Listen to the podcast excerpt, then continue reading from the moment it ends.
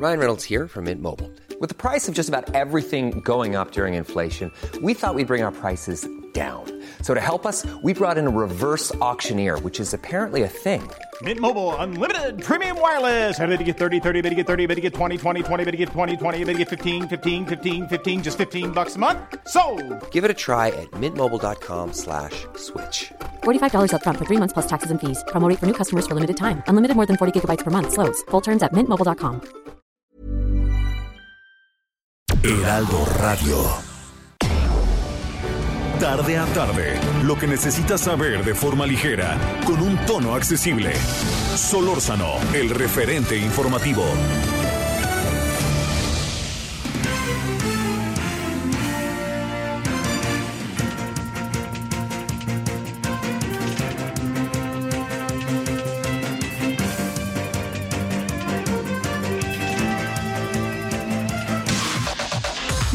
De último momento en el referente informativo. El Instituto Nacional Electoral reportó que se logró validar las 2.758.227 firmas necesarias para llevar a cabo la consulta de revocación de mandato del presidente Andrés Manuel López Obrador. Estas firmas corresponden al 3% de la lista nominal de electores y obliga al órgano electoral a realizar una convocatoria para participar. Un juez federal otorgó una suspensión provisional a Javier Duarte de Ochoa, ex gobernador de Veracruz, misma que impide que se ejecute alguna orden de aprehensión en su contra, siempre y cuando no se le busque por delitos que ameritan prisión preventiva oficiosa. El juzgador le fijó una garantía de 81 mil pesos, cantidad que deberá cubrir en los próximos cinco días para que no pierda su efecto. Rosario Robles Berlanga, ex secretaria de Desarrollo Social, quien permanece interna en el penal femenil de Santa Marta, Acatitla, tras ser acusada de delito de uso indebido del servicio público, dio positivo a COVID-19, reveló su hija Mariana Moguel. La hija de la exfuncionaria durante el sexenio de Enrique Peña Nieto acusó que no se hacen las pruebas necesarias en centros penitenciarios, por lo que hizo un llamado a aplicarlas. El subsecretario de Prevención y Promoción de la Salud, Hugo López Gatel, informó que los medicamentos de Pfizer y Merck contra el COVID-19 no tendrán una autorización comercial y su uso será únicamente controlado por el gobierno de México, tal como ocurre con las vacunas. En la conferencia matutina desde Palacio Nacional, López Gatel confirmó que la última semana de este mes o principios de febrero, estos medicamentos ya se estarán usando en territorio nacional y serán accesibles también para enfermos que se atiendan en hospitales privados. Después de que Mariana Rodríguez, titular de la oficina Amara Nuevo León, y el gobernador del estado, Samuel García, anunciaran que obtuvieron un permiso para convivir con un niño en dicha entidad, el Sistema Nacional para el Desarrollo Integral de la Familia señaló que se está revisando el caso, tras lo cual se determinarán las medidas que resulten procedentes.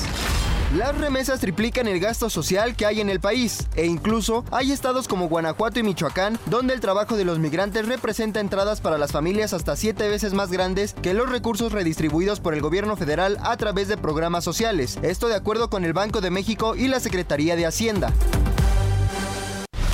En el referente informativo le presentamos información relevante. Toma clandestina en Hidalgo explota y deja calcinadas dos camionetas. Firmas para la revocación de mandato alcanzaron el 3%. Economía en México pudo haber caído 0.2%, reporta INEGI. Aprueba comisión dictamen para dejar sin efecto reforma que reduciría el número de diputados. 65 de cada 100 hospitalizados no están vacunados, asegura López Gatel. Tormenta invernal deja a miles de personas varadas y sin luz en Estados Unidos y Canadá. PAN pide registro y chip para motos de la Ciudad de México con el fin de combatir delitos. Instituto Electoral de la Ciudad de México convoca especialistas para conformar órganos dictaminados de proyectos para presupuesto participativo 2022. Ricardo Monreal asegura que no hay grupo alterno en Morena. Esperamos sus comentarios y opiniones en Twitter. Arroba Javier Solórzano. Arroba Javier Solórzano. In the middle of a gunfight, in the center of a restaurant, they say, Come with your arms raised high. Well, they're never gonna get me. Like a bullet through a flock of doves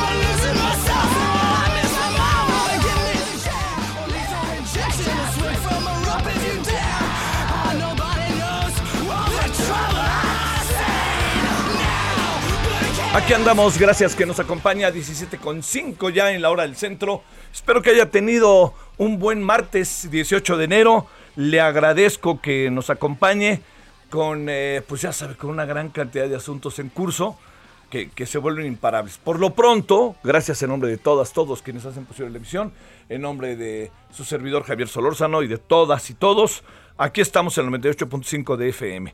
Mire, eh, en la Ciudad de México.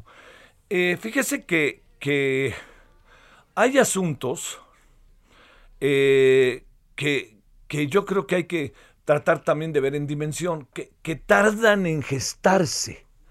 O sea, uno sabe que ahí están los asuntos, pero tardan en gestarse. A ver, por ejemplo, ¿qué tarda en gestarse? La revocación de mandato.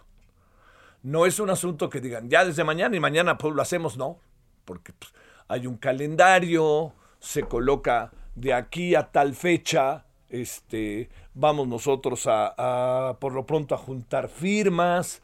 Vamos a ver ahora que ya tenemos las firmas, si las firmas haciendo un sonde, un, una encuesta, se alcanza a apreciar si esas firmas son o no son verídicas. Entonces, ese es otro proceso. Y luego viene otro proceso más y ese proceso más es, bueno, vamos a ver ahora, si ya estamos en esto, pues ahora viene la revocación. Y ahora sigue en curso el que viene la, la, la, revocación y entonces para que venga la revocación, que esto es algo mucho, muy importante, hay que ver si se junta el dinero para que el INE pueda hacer la revocación. Entonces, ¡pum! Así ya sabes, estamos, ya vamos, ya vamos, ya vamos, ya vamos. Vamos a ver si llegamos o no llegamos. Bueno, esa es una. Eh, y eso es muy importante. Hoy en la noche vamos a hablar con Lorenzo Córdoba, a ver, eh, para, para seguir el proceso de cómo vamos. Otro asunto que es muy importante el día de hoy es que este, traemos de nuevo algo que me parece que es totalmente, este, bueno, que, que, no deja de estar entre nosotros y que es profundamente doloroso. ¿A qué me refiero? Pues me refiero ni más ni menos que a la agresión a los periodistas. También lo vamos a abordar al rato. A ver, un periodista que está en varios medios, entre otros eh, con el semanario Z, y entonces está con el semanario Z y resulta que eh, este, ah, fue asesinado, fotoreportero. Bueno, eso, otro caso que se dio en otra parte del país. Y de nuevo seguimos con lo mismo, ¿no? Y todo esto está en curso. Todo el tiempo nos está pasando. De repente pasan dos semanas y no pasa nada y de repente otra vez, vámonos, ¿no? Bueno, en esa circunstancia vivimos y es muy importante verla porque en medio de todo eso tenemos un conjunto de variables, un conjunto de variables que son muy importante atender, cosas que están pasando en el país y que la respuesta del presidente no necesariamente, ojo, la respuesta del presidente no necesariamente significa la verdad, reconociendo que es quien es el presidente, ¿no? A ver, que el presidente defienda a Delfina Gómez no significa que Delfina Gómez es inocente. Que el presidente diga que Pedro Salmerón es un gran historiador no significa que haya no hay, ¿eh? hasta donde hoy se vio, no hay denuncias concretas en contra de él, pero las redes se llenan de acusaciones en contra del historiador. Bueno, no se llenan, hay acusaciones en contra del historiador. Entonces, todos estos asuntos caminan sistemáticamente y están en curso. Y luego a esto agreguémosle que hay otro asunto en curso, que son los nombramientos de embajadores y de personal diplomático, en donde si no metió la mano el señor Marcelo Ebrard, ouch, ¿no? Porque entonces le pasaron por encima. Pero yo diría el perfil que históricamente tenía este país, de que fueran diplomáticos, sino de carrera, personas con un conocimiento muy preciso o conocimiento respecto a las relaciones internacionales, o que le entendieran quienes hoy deben de ser embajadores, eso olvídalo, eso ya no pasó, ya no pasa. Lo vemos en el caso de Venezuela, lo vemos en el caso de Nicaragua y lo vemos en el caso de Panamá. Fíjese, tres países muy cercanos a nosotros. Bueno, todo eso se lo cuento porque en eso estamos. Ahí andamos caminando para un lado y para otro, para un lado y para otro. Y bueno, yo espero que usted tenga por lo pronto este, pues un buen martes y vamos a estar hablando de todo ello, si le parece, ¿no? Eh, sin perder de vista el, doloroso tema, muy doloroso tema, que no deja de estar entre nosotros, del el coronavirus. Bueno, todo, eso, todo ese preámbulo es para agradecerle que nos acompañe. Espero que haya tenido un buen, buen, martes hasta ahora. Todavía trae vida el martes. Y si le parece, vámonos con los asuntos del día. Antes le recuerdo, perdóneme, que estábamos escuchando a My, eh, a My Chemical Romance, que eh, You Know What They Do to Guys Like Us in Prison. Miren nomás qué título, ¿eh? Recientemente se anunció que el próximo 22 de octubre se llevará a cabo en Las Vegas, Nevada, el festival musical llamado When We Were Young, cuando éramos jóvenes, que reunía a las bandas de rock y happy punk que surgieron a mediados de los 2000, ¿no? Como a mediados de los 2000, o a mediados del año 2000. De los 2000, pues sería el 2500, ¿no? Este, pero bueno, como My Chemical Romance, Paramore, entre otros. Bueno, aquí andamos agradeciendo al que nos acompañe y deseando que haya tenido hasta ahora un buen martes. Vámonos con los asuntos que le tenemos para hoy.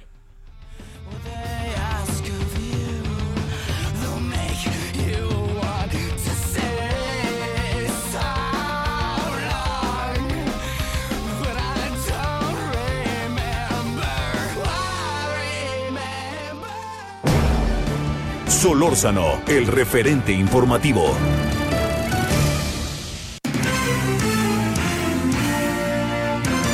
Esperamos sus comentarios y opiniones en Twitter. Arroba Javier Solórzano. Arroba Javier Solórzano.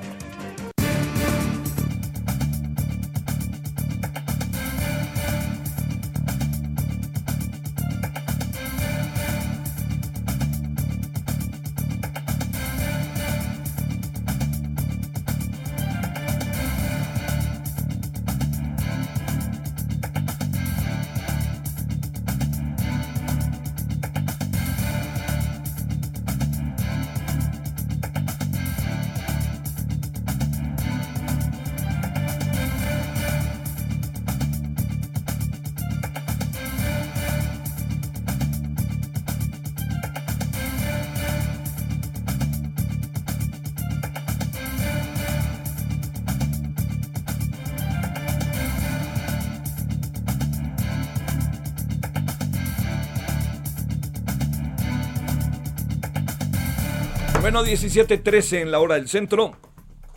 A ver, hablemos el primer tema que tenemos, el tema de los periodistas de nuevo asesinados e intimidados. Leopoldo Maldonado es director regional de Artículo 19, Oficina para México y Centroamérica. Leopoldo, ¿cómo has estado? Te saludo con mucho gusto. Hola, ¿cómo estás, Javier? Bueno, pues feliz año y muchas gracias por el espacio. Un saludo a tu auditorio. Gracias, querido Leopoldo. Te planteo, ¿qué pasó con dos periodistas asesinados en estos primeros días? ¿Cuáles son las hipótesis que está manejando artículo 19? Pues mira, Javier, en principio estamos hablando de José Luis Gamboa Arenas, del medio Inforregio, otra vez en Veracruz, el estado más letal para la prensa en el país, más letal para los periodistas a nivel mundial. Entonces, estamos hablando de que Veracruz verdaderamente se está convirtiendo, y lo digo con toda seriedad, en un cementerio de periodistas. Eh, fue apuñalado la semana pasada, su cuerpo quedó irreconocible y fue reconocido hasta el fin de semana. El director de Inforregio, José Luis Gamboa, eh, fue eh, muy crítico con gobiernos anteriores y con el gobierno actual, sobre todo por la situación del narco. Em, para que luego no empiecen a plantear hipótesis disparatadas y al vapor para tratar de desviar la atención en las investigaciones. Eh, y por otro lado tenemos que el día de ayer fue asesinado el periodista Margarito Martínez Esquivel, fotoperiodista de varios medios de comunicación en Baja California, entre ellos el reconocidísimo semanario eh, Z, fue asesinado fuera de su casa, eh, había solicitado medidas de protección en diciembre, y esto hay que decirlo, Javier, entre el mecanismo estatal de protección y el mecanismo federal no se ponían de acuerdo. Estamos hablando de una institución especializada para la protección de periodistas, dos instituciones, una del fuero local y otra del fuero federal, eh, especializadas para la protección de periodistas que no se pusieron de acuerdo y entonces no habían sido incorporados formalmente a un mecanismo.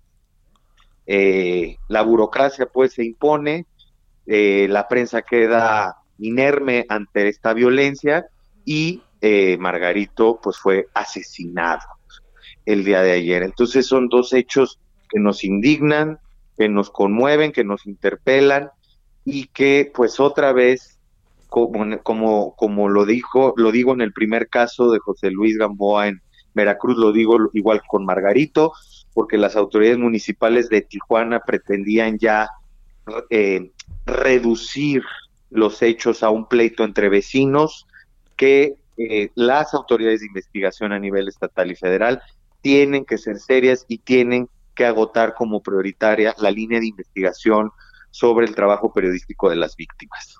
Híjole, híjole, híjole. A ver, Leopoldo. Eh, primero, eh, eh, andaban particularmente en ciertos asuntos en donde estaban tocando fibras sensibles de delincuencia organizada, gobierno, sector privado, sector público, en fin, de lo que fuera, estos dos periodistas?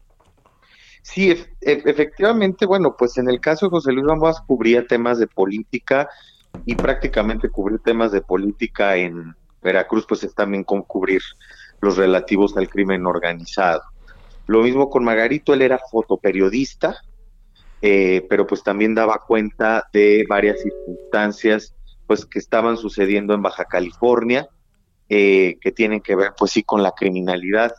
Eh, recordemos que en México pues no nada más los periodistas que reportean son quienes están en riesgo, están en riesgo también quienes toman imágenes respecto a estas circunstancias, quienes están en la primera línea, quienes están recabando información sobre los sucesos de criminalidad que suceden en diferentes regiones del país. Entonces, evidentemente hay suficientes elementos eh, para poder considerar en las primeras eh, diligencias, en los primeros actos de investigación, que puede tener un vínculo con su labor periodística. No hay que descartarlo a priori y las autoridades tienen que ser serias y ceñirse al protocolo homologado para la investigación de delitos contra la libertad de expresión, que fue aprobado por todas las procuradurías y fiscalías del país en noviembre del 2018. Entremos en otra, en otra cuestión. ¿Hay una reacción por parte de la autoridad o no la hay?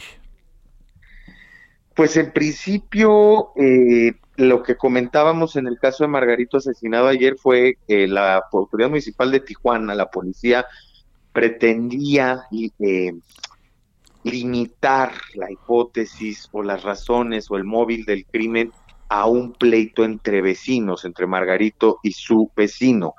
Esto es, esto es tradicional ya, ¿no? Es de guion, es un manual que siguen las autoridades en nuestro país de todos los niveles y de todos los colores partidistas, aquí sí, eh, por igual, que en cuanto sucede un hecho de esta naturaleza, cuando matan o desaparecen a un periodista, lo primero que se trata de hacer es descartar que tenga que ver con su trabajo, sin haber realizado ni siquiera una investigación exhaustiva. este es el caso de Margarito también. En el caso de Veracruz no tenemos mayores pronunciamientos. Está la Comisión Ejecutiva de Atención y Protección a Periodistas, que se ha puesto a las órdenes de la familia, es un organismo autónomo. Sin embargo, pues el gobierno de Gustavo García no ha, no, ha manifestado absolutamente nada, ni la Fiscalía del Estado. Oye, este, eh, son dos estados en donde las cosas han estado muy difíciles desde siempre con la, con el ejercicio periodístico, ¿no? Sí, sin lugar a dudas son estados difíciles, son estados donde presentan altos niveles de violencia, no solo en números, sino en intensidad. Veracruz, ya lo decía al principio, Javier, pues es el estado más letal para la prensa en el país, más peligroso para ejercer el periodismo. Eh, pues ese corredor del Golfo, como sabemos, es estratégico para las actividades criminales de tráfico de lo que sea, no solamente de drogas, sino también tráfico de personas, etcétera, ¿no?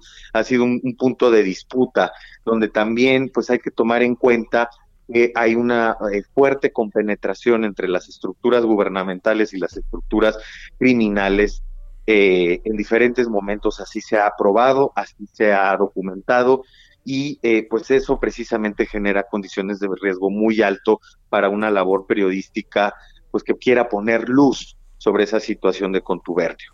Oye, aquí también lo que uno se plantea es, eh, se reconoce a estos gobiernos estatales por parte de Palacio Nacional y resulta un poco inquietante que eso suceda, no por otra razón, sino porque no solamente tiene que ver el tema de la violencia con los periodistas, que es en este momento nuestro objeto de, atención, sino tiene que ver con muchas otras cosas que pasan. Veracruz es el mejor ejemplo, ¿no?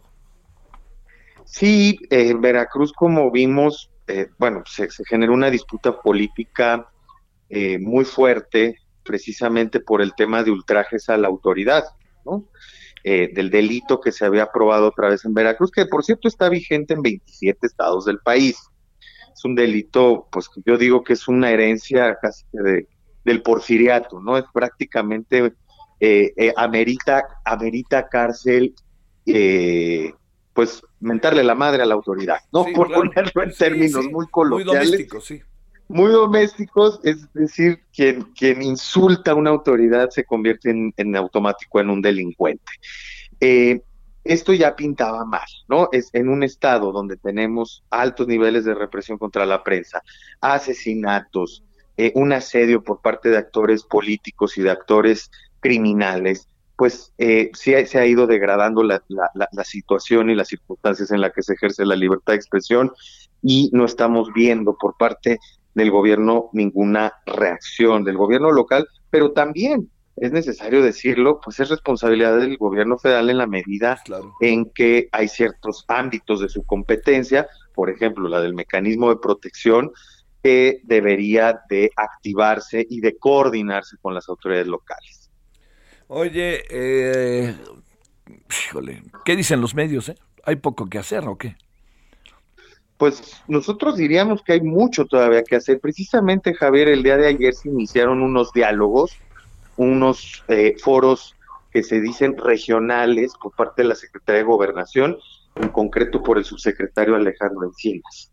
Estos foros regionales tienen como objetivo revisar la pertinencia de una nueva ley para la protección de periodistas. Eh, las organizaciones de la sociedad civil las personas beneficiarias de medidas de protección, tanto personas defensoras de derechos humanos como periodistas, porque hay que recordar que es un mecanismo que atiende a las dos poblaciones que están en riesgo en México y que es uno de los países, repito, más riesgosos para el periodismo, pero también para la defensa de derechos humanos, eh, se está generando una discusión en torno a esta reforma legal. Eh, lo importante pues sí, es que si es necesario reformar la ley se haga. Pero lo más eh, esencial que se tiene que tocar es que eh, las autoridades deben de actuar con eficacia, con celeridad, con pertinencia. Podemos cambiar las leyes cuantas veces se nos antoje. Y eso no va a llevar a un cambio en la realidad. La impunidad persiste, es del 98% en los crímenes contra la prensa y esta sigue siendo el principal aliciente para que los crímenes contra periodistas se cometan.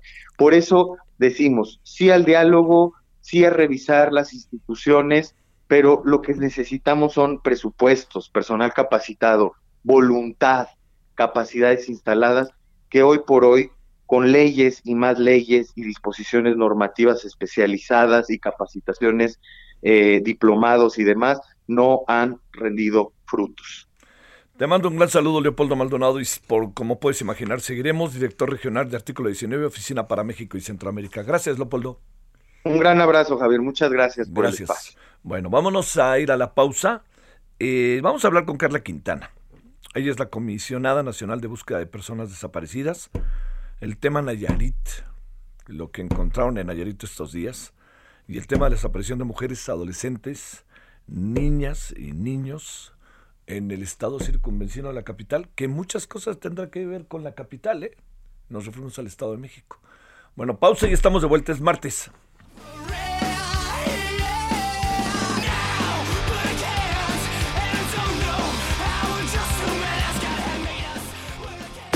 El referente informativo regresa luego de una pausa.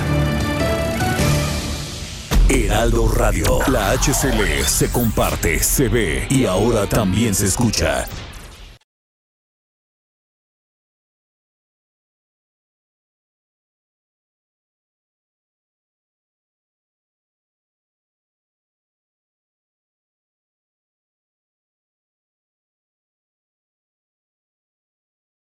Heraldo Radio. La HCL se comparte, se ve y ahora también se escucha. Estamos de regreso con el referente informativo. I'm Sandra, and I'm just the professional your small business was looking for. But you didn't hire me because you didn't use LinkedIn jobs. LinkedIn has professionals you can't find anywhere else, including those who aren't actively looking for a new job but might be open to the perfect role, like me. In a given month, over 70% of LinkedIn users don't visit other leading job sites. So if you're not looking on LinkedIn, you'll miss out on great candidates like Sandra. Start hiring professionals like a professional. Post your free job on linkedin.com/spoken today. Gonna clean up your looks with all the lies in the books to make a citizen out of you. Because they sleep with a gun and keep an eye on you, son, so they can watch all the things you do. Because the drugs never work, they gonna give you a smirk, cause they got methods of keeping you clean. They gonna rip up your heads, your aspirations to shreds, another cog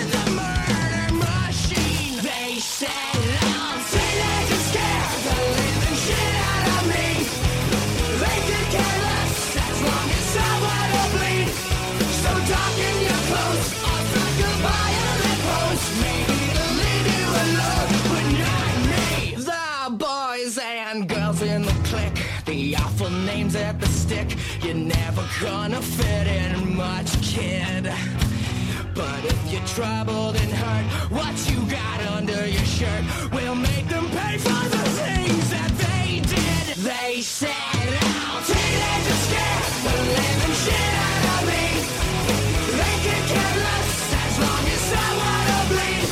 Teenagers, My Chemical Romance es el grupo.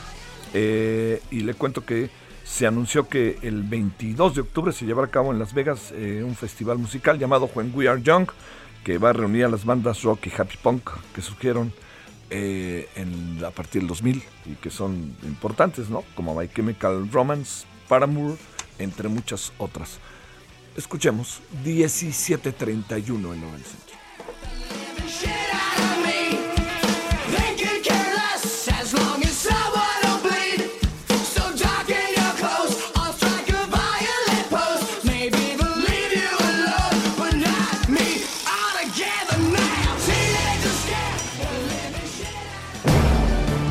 Solórzano, el referente informativo.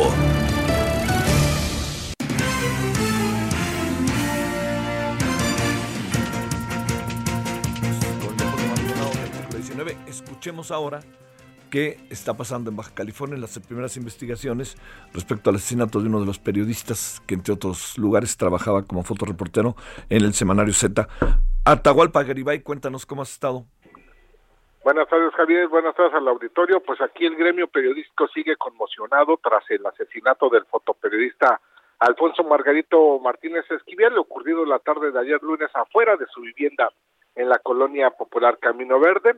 La Fiscalía General del Estado ofreció esta mañana una conferencia de prensa para dar a conocer los mínimos avances que hay respecto a la investigación relacionada con la carpeta de investigación del homicidio del fotógrafo del semanario Z de Tijuana.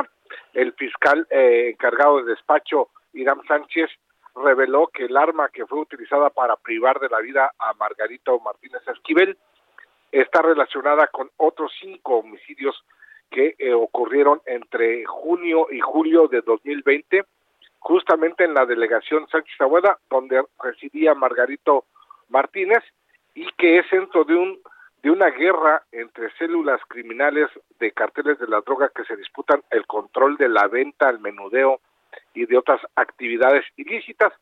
Hay que destacar que Margarito Martínez precisamente se destacaba por ser especialista en la cobertura informativa de información de seguridad pública De esta forma, la Fiscalía General del Estado echa por tierra la primera versión que dio a conocer ayer la Secretaría de Seguridad Pública de Tijuana del gobierno municipal que encabeza Montserrat Caballero Ramírez, quien trató de minimizar el homicidio de Margarito al afirmar que se trató de un pleito entre vecinos. Según un comunicado de la Secretaría de Seguridad Pública de Tijuana, eh, se trató de una riña entre vecinos.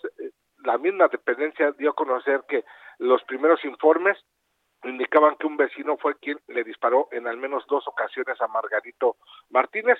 Uno de estos eh, balazos eh, le impactó en la cabeza y lo privó de la vida ahí a un costado de su vivienda.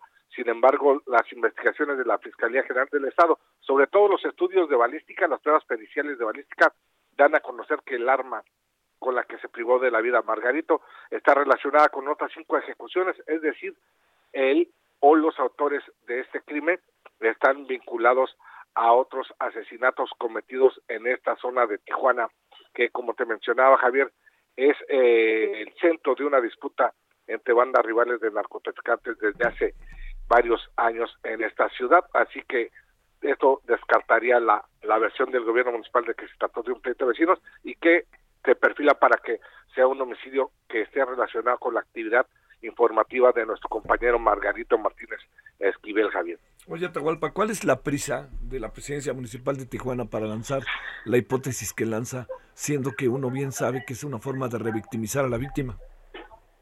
Pues muy apresurado, la postura de la Secretaría de Seguridad Pública está siendo muy cuestionada en días recientes y una hora antes de que se cometiera el homicidio de Margarito, que ocurrió a las 12 con 45 minutos hora del Pacífico, la alcaldesa de Morena de Tijuana, Monserrat Caballero Ramírez, había expresado que los tijuanenses estaban más preocupados por otros temas que por la inseguridad.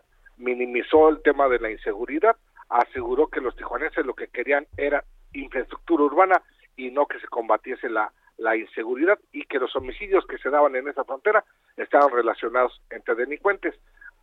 Y de, más tarde, su propia Secretaría de Seguridad Pública trata de minimizar el hecho diciendo que se trata de un pleito, un pleito de vecinos, cuando todo indica que tiene que ver con la actividad informativa, la actividad que realizaba Margarito Martínez Esquivel. Oye, para cerrar, eh, no, ¿qué dice el semanario Z? Eh? Entre otros, de los lugares en donde trabajaba Margarito. Sí, trabajaba en varios portales eh, de esta frontera. El semanario Z está exigiendo que las autoridades estatales, las autoridades investigadoras investiguen hasta sus últimas consecuencias y que se eh, detenga y presente ante un juez a él o los presuntos responsables de este homicidio. No hay más detalles. El encargado de despacho de la Fiscalía General del Estado, Irán Sánchez, dijo que no pueden abundar, aunque se espera que en las próximas eh, horas, días, se den a conocer más, más eh, detalles de este lamentable suceso de este nuevo asesinato de un comunicador en esa frontera, Javier. Abrazos Atahualpa, saludos a Tijuana, buenas tardes. Abrazos, Javier, salud. Diana Martínez, ¿dónde andas, Diana? ¿Qué tal, Javier? Buenas tardes. Pues te comento que la exsecretaria de Desarrollo Social, Rosario Robles, dio positivo a COVID-19, así lo informó su hija Mariana Moguel en su cuenta de Twitter. Eh, Moguel aseguró que en las prisiones no se están realizando pruebas de detección. También criticó que el juez Ganter Alejandro Villar Ceballos rechazara el cambio de medida cautelar para su madre bajo el argumento de que la salud de, la imputada pues no está en riesgo. La Secretaría de Sistema Penitenciario, Javier, también ya eh, dijo que sí, que efectivamente ella eh, dio positivo a COVID, está Rosario Robles, y que por ahora pues ya se le aisló, está en una zona de observación médica. Bueno, pues recordarás que apenas en diciembre ese juez eh, Ganter Alejandro Villar Ceballos nuevamente le negó la libertad a la exfuncionaria porque consideró que ha demostrado una falta de voluntad para enfrentar su proceso y pues ella ya lleva dos años, dos años y cinco meses en prisión. Híjole, híjole. La situación al interior del penal, mi querida Diana, de ser bravísima, ¿no? En relación al COVID. Sí, incluso Moguel eh, dijo que se contagió su mamá y pues decenas de, de internas en, en Santa Marta, Acatitla. Por ahora la subsecretaría solo hizo referencia al caso de Rosario Robles, no de las demás internas. Claro, porque pues Mariana está ahí atentísima y tiene micrófonos, ¿no? Pero ¿cuánta gente está igual que Mariana y que Rosario, ¿no? Bueno. Este, espero que estén vacunados, ¿no? Así es. Te mando un saludo, Diana. Saludos, Javier. Buenas tardes. 17.38, casi 39 la hora del centro. Solórzano, el referente informativo. Balance Inmobiliario es presentado por Centro Urbano. Estrena hoy Casa Odepa en 20. Grandes promociones en Tecámac, Querétaro, Puebla, Cancún, Playa del Carmen y Monterrey. Tu mejor hogar e inversión está en 20. Búscanos en 20.com.mx. Querido Horacio Urbano, uno, uno supondría, mi querido Horacio, que la gente prefiere, pues no sé, ¿no? Pero construir una vivienda como que ha de ser complicado, ¿no? ¿Cómo has estado, Horacio? Bien, querido Javier, feliz cumpleaños, ¿eh? Mira nomás, ya soy un añito más viejo. No, hombre. Pues, Séptimo piso. A todo dar que lo pases muy bien. Muchas gracias. Cuéntame.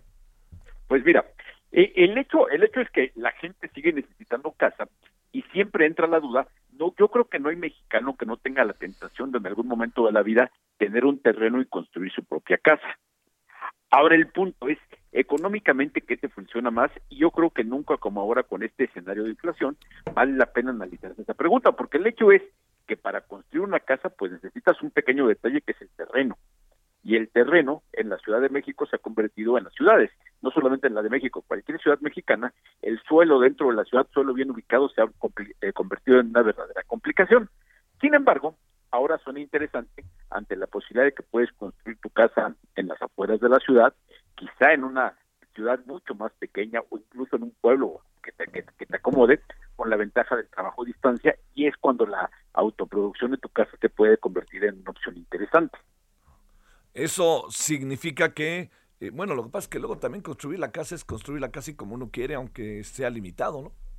Pues mira, sí, siempre, siempre te digo, uno, uno de los sueños de la gente es tener casa. Hay gente que sigue viendo como, como no se sienta cómodo viviendo en un departamento donde tiene vecinos arriba y vecinos abajo. Entonces, siempre el tema, el tema de tener tu propio suelo es, es un atractivo. Culturalmente, los mexicanos tenemos mucho esa idea. Y el hecho de que puedas construirla, evidentemente, te permite tener un poco más de espacio, hacerla a tu gusto, el pensar, pues yo necesito una bodega para esto, quiero la cocina más grande, quiero la cocina más chica, no quiero dos recámaras, solamente quiero una recámara grande, te da mucha flexibilidad. Entonces, en este momento, la gran ventaja que hay con respecto a unos cuantos años es que si tienes un terreno, no sé, eh, estamos hablando en el caso de la Ciudad de México, hay mucha gente que ha vivido la pandemia en lugares como, como Valle de Bravo, como Tepoztlán, como montones de lugares muy bonitos que hay cerca de las ciudades mexicanas, donde pueden tener un terreno que sea mucho más barato, y ahora ya los organismos financieros ya están dando créditos desde hace un buen rato, ¿eh? pero ya se puede tener un crédito para construir una casa a tu propio gusto. Eso suena padrísimo. Oye, este, eh, en esta segunda, en esta cuarta ola, eh, ¿tienes alguna idea cómo están las cosas o no en relación a construcción, vivienda, etcétera? Estará parado un poco el mercado, supongo, ¿no? ¿O tienes pues mira, la, la, verdad es que es que sí hay hay un atorón de mercado, incluso hay atorones de mercado que tienen que ver con cosas tan increíbles como pues con el anuncio de Banamex. Quizá no no no no hayan se haya percatado la gente, pero ahorita tú qué harías si tuvieras hace un mes hubieras contratado, hubieras obtenido un crédito con Banamex y te tocara esta semana firmarlo, ¿lo firmaba? Díjame, la pensaba. Chance, no, no, la pensabas porque vamos a ver en manos de quién acaba quedando tu crédito. Entonces, eso ha frenado un poco el mercado en el inicio del año.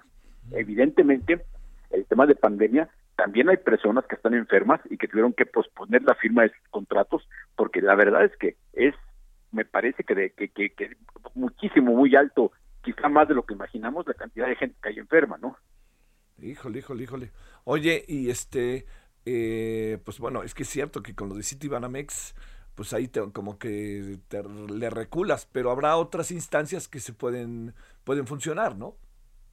Bueno, sí, por supuesto. O sea, el resto de la banca está creciendo. Te decía, el año pasado fue extraordinario en materia de créditos hipotecarios. La banca está muy bien en créditos hipotecarios y siguen estando los créditos muy baratos. Y de hecho, uno de los motivos que está acelerando las operaciones en los que sí están operando, que son quitando CD y todos los demás están operando muy bien, uno de los motivos que está acelerando las decisiones de la gente para tomar un crédito hipotecario, es la posibilidad muy latente de que este año suban las tasas de interés que habíamos tenido durante un buen rato en, en los rangos históricamente más bajos. Sale, sale. Horacio, te mando un gran saludo, muy buenas tardes, buen martes. Querido Javier, que te acabes de pasar bien, abrazo fuerte. gracias, gracias Horacio. Balance Inmobiliario fue presentado por Centro Urbano. Solórzano, el referente informativo. Bueno, dos asuntos importantes que tienen que ver con la Comisión Nacional de Búsqueda de Personas Desaparecidas en México. Uno tiene que ver con Nayarit, la importancia de entender las estructuras para impactar, para impactar en verdad, justicia, en estas variables fundamentales, derechos. Y la otra tiene que ver con lo que pasa en el Estado de México, que ligadito, pienso yo, debe de estar con la capital y estados circunvecinos. Le hemos pedido a Carla Quintana, que ha estado haciendo un gran trabajo todo este tiempo para entrarle al asunto de detalle, ella es la Comisionada Nacional de Búsqueda de Personas Desaparecidas en México, hablar y que nos cuente cuál es el estado de las cosas. Querida Carla Quintana, te saludo con enorme gusto, ¿cómo has estado? ¿Me escuchas, Carla Quintana? Creo que no. A ver si podemos ver ahí. Por favorcito, a ver si. Este, a ver, ¿ahí me escuchas, Carla? Perfecto. Perfecto. Ahí. ¿Cómo has estado, Carla? ¿Bien? Muy bien, muchas gracias, Javier. ¿Tú? Bien, a ver, cuéntanos, ¿en qué estamos con este tema? Para ir por partes, por Nayarit. ¿Qué sucede en Nayarit? Eh, bueno, lo que expusimos la semana pasada, hicimos público, Javier, fue un informe de contexto realizado por la Comisión Nacional y la Comisión Estatal de Nayarit, eh, pues sobre lo que sucedió eh, y en cierta medida sigue sucediendo, como lo dice el propio análisis, en relación con las redes de macrocriminalidad que existieron entre la delincuencia organizada y en ese momento con altísimas autoridades del estado de Nayarit, incluyendo, por supuesto, al gobernador, eh, al entonces gobernador, al entonces fiscal, ambos ya detenidos, pero también otras autoridades, Javier, incluidos policías, jueces, eh, miembros de la fiscalía, eh, y pues diversas autoridades del estado de Nayarit junto con la delincuencia organizada y junto con una élite económica que pues realizó en una en un momento crítico desde 2011 hasta 2016 hubo esta fuerte digamos, red, eh, y posteriormente en 2017 empieza una lucha, eh, lo que se le suele conocer en la jerga como una lucha por la plaza, ¿no? Eh, y se da una serie de crímenes, de graves violaciones a derechos humanos, dentro de las cuales pues nosotros destacamos las centenas de desapariciones forzadas, aquí quiero subrayar, Javier, desapariciones forzadas, es decir, realizadas por personal de, del Estado de Nayarit, ¿no? Junto con la delincuencia organizada y otros crímenes más, por supuesto, homicidio, y también tenemos información de otros delitos más eh, contra ejidatarios, ¿no? Y también eh, homicidios, eh, extorsiones, etcétera, etcétera. Lo que hicimos nosotros desde la Comisión Nacional, eh, Javier, y lo que es muy importante es utilizar esta herramienta del análisis de contexto para poder determinar a dónde seguir buscando a las personas que nos eh, que siguen eh, desaparecidas. En Nayarit se han encontrado diversas fosas múltiples en los últimos en los últimos años. Hay dos investigaciones abiertas al menos, una o, digamos por dos instituciones. Por un lado existen los casos que se encuentran todavía en la Fiscalía de Nayarit y por otro existe la investigación que se está llevando a cabo por la Fiscalía General de la República, el Comité contra las Desapariciones Forzadas de Naciones Unidas, que estuvo aquí, como te recordarás, a finales del año pasado, eh, emitió unas, eh, unas acciones urgentes el año pasado respecto de parte de estas desapariciones y el análisis de contexto pues también se da como parte de la respuesta ante estas acciones urgentes. Eh, nosotros ya hemos empezado a hacer este, este análisis de, de pues el perfil de las víctimas que fueron desaparecidas, eh, los lugares donde se han localizado lamentablemente sin vida eh, la gran mayoría de, estas víctimas y pues dónde, eh, y determinar dónde podrían dónde podrían estar las personas que siguen desaparecidas, Javier, y por supuesto que pues lo que se quiere con un, o lo que se intenta con un análisis de esta naturaleza, que hay que decir lo que es único por, por el, digamos, el enfoque que se le da de búsqueda, sobre todo desde parte de, autoridades del Estado mexicano, eh, pues es pues apoyar también no solo la búsqueda, sino también incidir de alguna manera en las investigaciones, eh, no solo de los perpetradores materiales, Javier, sino eh, de los autores intelectuales, y que aquí recordemos que ya hemos hablado eh, mucho contigo en, tus, en los espacios que nos has invitado sobre la altísima impunidad que existe en México en general y en materia de desaparición en particular y en materia de desaparición forzada, pues muchísimo, muchísimo mayor, eh, con menos de 40 sentencias eh, por desaparición forzada en el país. ¿no? Entonces, eh, ¿qué intentamos nosotros? Pues abonar a esta, uno, de que tenga un impacto concreto en la búsqueda de las personas desaparecidas. Este informe fue elaborado con información de fuentes abiertas, con información de, que la propia Fiscalía de, de, Nayarit nos, nos proporcionó y, por supuesto, con testimonios de familiares de personas desaparecidas en ese estado y, eh, que, y que es fundamental. Cambios de gobierno pasa nada, poco o nada. Cuando hablamos de esto, ya con lo que lleva el nuevo gobierno de Nayarit, ¿te encuentras algo ahí, Carla? Pues mira, lo que encontró el, el, el informe es que eh, evidentemente la estructura más fuerte pues viene desde 2000 11 em, eh, empezamos a ver desde 2009 ya eh, ciertas redes y lo más fuerte se da entre 2000 eh, a finales de 2016, 17 es cuando se, da, se, dan estas detenciones, en 18 pues hay un altísimo índice también de desaparición, pero lo que observamos, eh, Javier, ante tu pregunta concreta, es que las desapariciones continúan en Nayarit en una proporción similar, digamos, a, al, al, estudio donde primeramente nos, nos enfocamos y también eh, de la información que tenemos, eh, y así lo dice textual el, el informe que presentamos, es que al menos parte de la estructura de eh, probablemente la Fiscalía General Estatal todavía continúa operando, así lo dicen las diferentes fuentes de información que tenemos y así, así lo dijimos, Javier. A ver, cerremos con el Estado de México. ¿Qué pasa? Bueno, lo que hicimos eh, hoy en relación con el Estado de México, Javier, es eh, presentar otra investigación realizada por la Comisión Nacional y en este caso la Comisión del Estado de, de Búsqueda del Estado de México eh, sobre la desaparición de niños, niñas y adolescentes y mujeres, Javier, con un enfoque específicamente de trata de personas y otros delitos conexos. También esto es, eh, es muy importante para poder entender dónde están desapareciendo, quién están desapareciendo, a qué, en qué momento, a qué hora.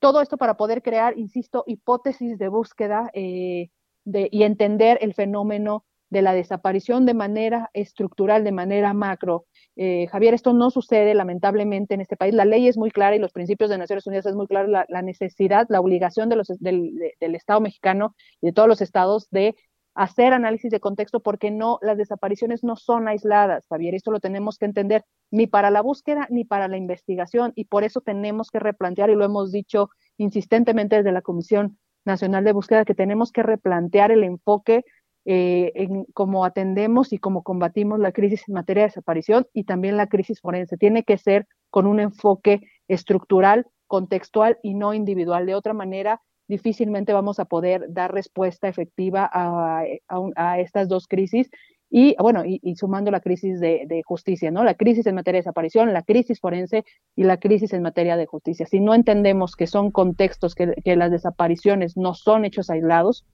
difícilmente vamos a poder acercarnos a, verdad, a la verdad de la justicia. Y yo quisiera agregar aquí, Javier, que sí se puede.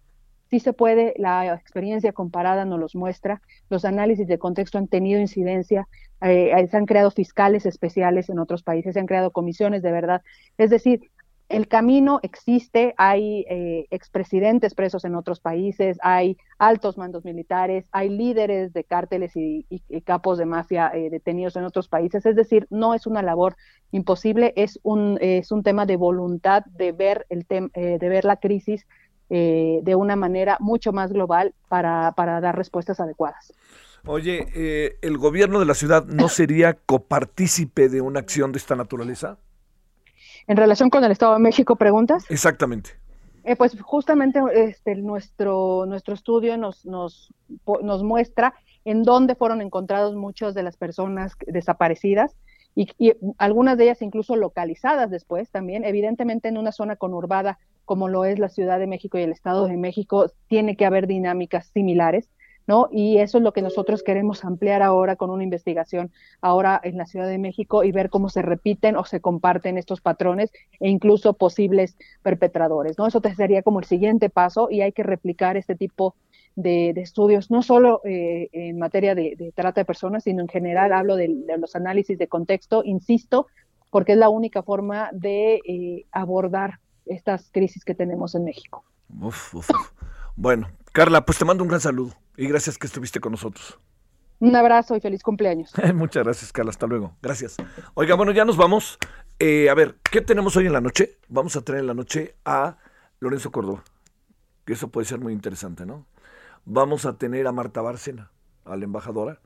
Vamos a tener los temas. Se volvió a romper el récord de más contagios el día de hoy aquí en el país, ¿no? Estamos cerca de 50 mil y un poquito más, ¿no?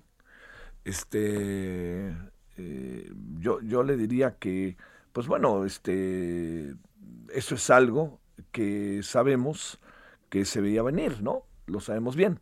Eh, digamos, nos han insistido en lo que puede pasar en los próximos 15 días. Ahora, ahora siguen siendo 15 días, ¿eh? o sea, siguen siendo pues dos, tres semanas. Estamos, estamos como en el día 4 o 5 por ahí, ¿no? De lo que nos dijeron, un poquito, sí, porque fue como el jueves o viernes, eh, o miércoles de la semana pasada. Póngale que estemos cerca de llegar a la semana, pero nos faltarían dos semanas, como para estar muy a las vivas, ¿no? Bueno, todo eso en la noche. Ojalá nos acompañe a las 21 horas en hora del centro. Por lo pronto, todavía hay tarde. Que tenga buen martes, lo que queda de él. Adiós.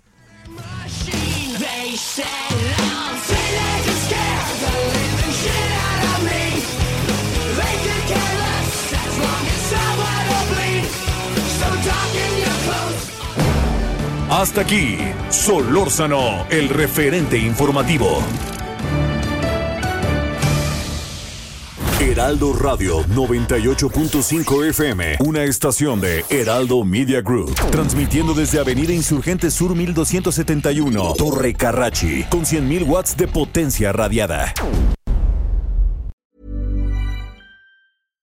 When it comes to clothes, having pieces that you can wear anywhere is a must. That's why American Giant makes clothing that fits your life seamlessly, with quality you have to feel to believe. Whether you're stocking up for any weather or picking up a special gift, you'll find an impressive selection of staples to choose from. So whether you're on the hunt for a heavyweight hoodie, a fleece jacket, or a hardworking pair of warm sweatpants, American Giant has what you're looking for. Each American Giant piece is designed to last and created with commitment to doing things better. And all their products are made right here in America. Because keeping things local ensures the kind of quality you'll feel and appreciate for years to come. Discover the American Giant difference today. Shop Wear Anywhere Closet Staples at American Giant.com and get 20% off your order when you use code ANYSTYLE24 at checkout. That's 20% off at American Giant.com, promo code ANYSTYLE24.